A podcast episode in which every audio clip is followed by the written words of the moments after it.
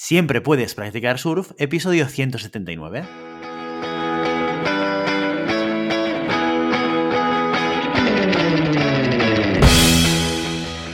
Bienvenido y bienvenida a Siempre puedes practicar surf, el podcast diario sobre recursos humanos. Este podcast está pensado para profesionales de recursos humanos, gerentes o jefes de equipo y podrás encontrar técnicas, consejos, ideas, conceptos y noticias sobre la gestión de personas, eso sí, con un enfoque práctico y aplicable. Hoy episodio 179 del miércoles 2 de marzo del 2022, programa en el que vamos a explicar y desarrollar un caso práctico sobre gestión de personas. Pero antes, dejadme que os recuerde que podéis encontrar más contenido en nuestro blog e información sobre nuestros servicios en nuestra web, en globalhumancon.com. Desde allí os podréis apuntar a nuestra newsletter para no perderos nuestros webinars, streamings y todo el contenido y actividades que organizamos desde la consultoría Global Human Consultants. Los casos prácticos consisten en un primer capítulo en el que exponemos una situación real que ha ocurrido dentro de una organización y en el que al finalizar os propondremos una serie de cuestiones para resolver la situación de la manera más adecuada, como todo un profesional de recursos humanos. La semana siguiente resolvemos y compartimos con vosotros nuestra solución. Y así queda miércoles. ¿Preparados? Dentro cortinilla.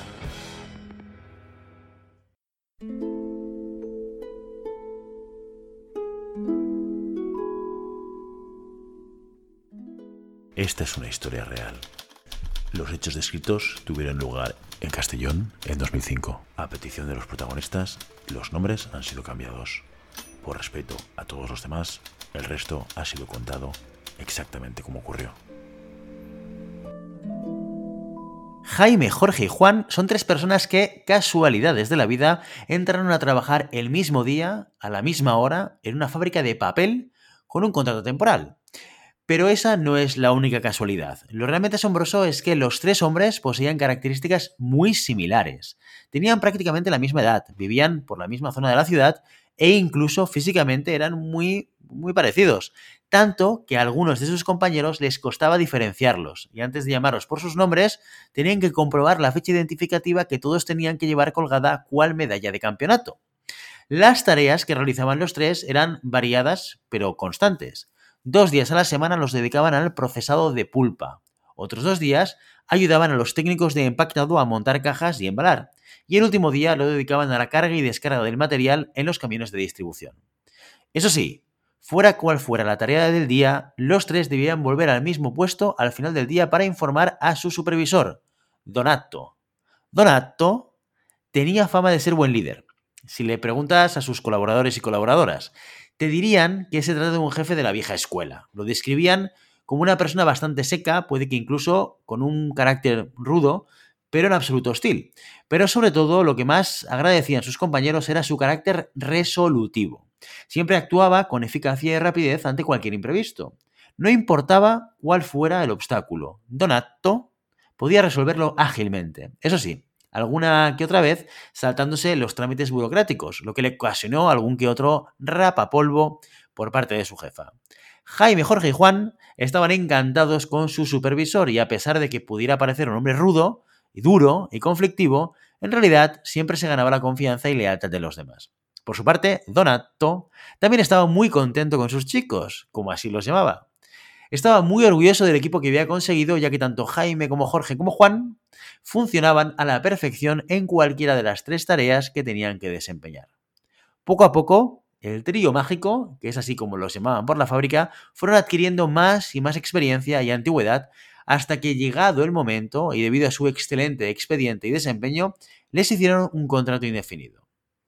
Sin embargo, cada uno de ellos fue destinado a un puesto fijo distinto, a Jaime le enviaron al procesado de pulpa, a Jorge a la sección de embalaje y empaquetado y a Juan a carga y descarga del material. Pasado un año, en sus nuevos puestos, la responsable de recursos humanos, Gertrudis, aunque todos la llamaban Gertru, inició el proceso de evaluación de desempeño anual y lo que observó en los informes del trío mágico fue algo que no se esperaba. Empezó leyendo el expediente de Jaime. Durante el año había llegado tarde nueve días sin justificación. Otros 27 directamente no se había presentado a su puesto.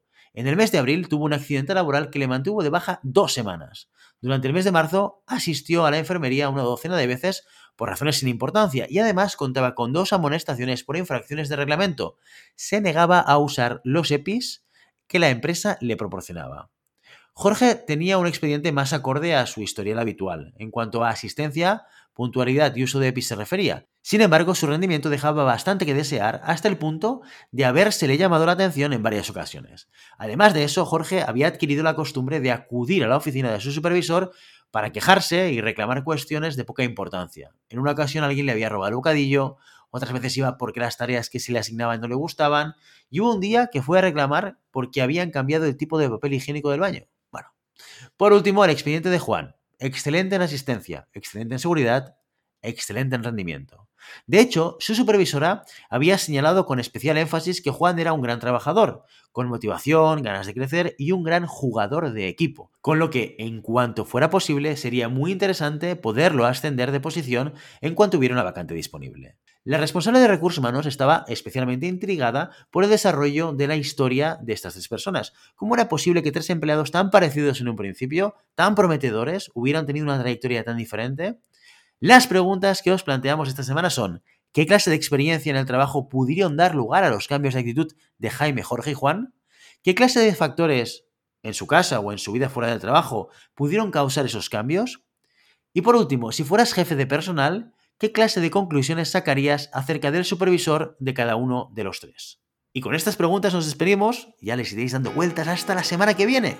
Y ya sabes, no puedes detener las olas, pero siempre puedes practicar surf. Y hasta aquí nuestro episodio de hoy. Como siempre, queremos invitaros a que os pongáis en contacto con nosotros, nos deis vuestra opinión y nos sugeráis si tenéis algún tema o alguna pregunta concreta. Lo podéis hacer a través de la página de contacto en globalhumancom.com barra contáctanos o a través de las redes sociales. Estamos en Facebook, en Instagram, en Twitter y en LinkedIn. Y si el contenido de este podcast te gusta, no te olvides suscribirte, darnos 5 estrellas en iTunes y me gusta tanto en iVoox como en Spotify. Igualmente recuerda puedes encontrar más contenidos, noticias y recursos en nuestra web, globalhumancon.com. Muchas gracias por todo, por tu tiempo, por tu atención y por tu interés en estos temas sobre gestión de personas. Nos escuchamos mañana jueves con el monográfico del mes. Hasta entonces, feliz día.